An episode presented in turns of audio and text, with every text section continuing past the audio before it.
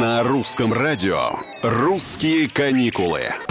Всем привет, это Петр Кузнецов. Я думаю, что все мы, конечно, с разной скоростью, отвыкаем от зарубежных красот и привычных отпускных направлений и с удивлением, приятным, открываем для себя любимых внутреннюю Россию. Узнаем о необычных местах из программы «Русские каникулы», делимся с друзьями, слушаем их рассказы в ответ о посещении магического Алтая или самобытных городов Золотого кольца. Ну что, продолжим? Сегодня едем на Куршскую косу, Калининград. Это длинная узкая полоса суши с уникальным ландшафтом, флорой, фауной, 600 видов растений, 300 видов животных, а еще там проходит миграционный путь 150 видов птиц.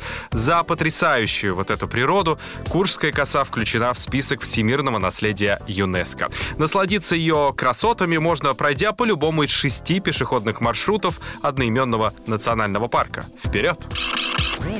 Ну а мы перепрыгиваем с запада на восток. Такой гигантский прыжок, потому что там нас ждут хибины. Это горы на Кольском полуострове. Имеют мягкий рельеф и отличаются потрясающей, опять же, природой.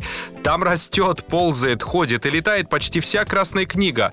Большую часть года горный массив остается заснеженным, благодаря чему привлекает любителей горнолыжного спорта. Кататься можно с ноября по июнь. Успеем еще?